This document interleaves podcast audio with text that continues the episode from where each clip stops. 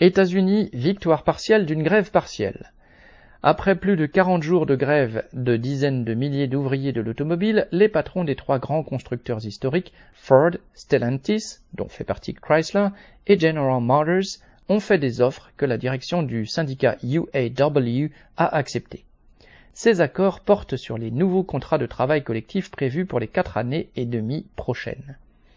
La grève continue tant qu'ils ne sont pas ratifiés par les 145 000 salariés adhérents de l'UAW dans ces trois entreprises au cours de trois votes distincts mêlant les ouvriers des usines en grève et ceux qui n'ont pas été appelés à s'y joindre par le syndicat.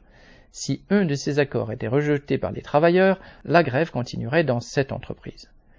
L'UAW qualifie ces trois accords, similaires dans leurs grandes lignes, de entre guillemets victoires historiques il est certain que sans leur détermination, les grévistes n'auraient pas obtenu 11% d'augmentation immédiate de leur salaire horaire, avec la perspective qu'au bout des 4 ans et demi du nouveau contrat, l'augmentation, indemnité inflation comprise, sera autour de 30%.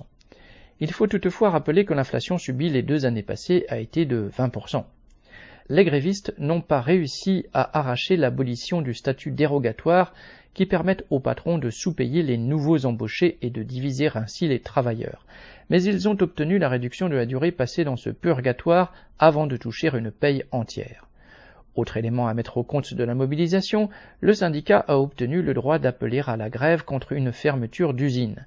Auparavant, une telle grève aurait été considérée comme une rupture du contrat collectif, ce que l'UAW s'est bien gardé de faire lors des nombreuses fermetures d'usines de ces dernières années. Ce qui a été gagné face à un patronat puissant, bien que la grève soit restée partielle à cause de la politique syndicale, montre la force bien réelle de la classe ouvrière aux États-Unis. Lucien Détroit.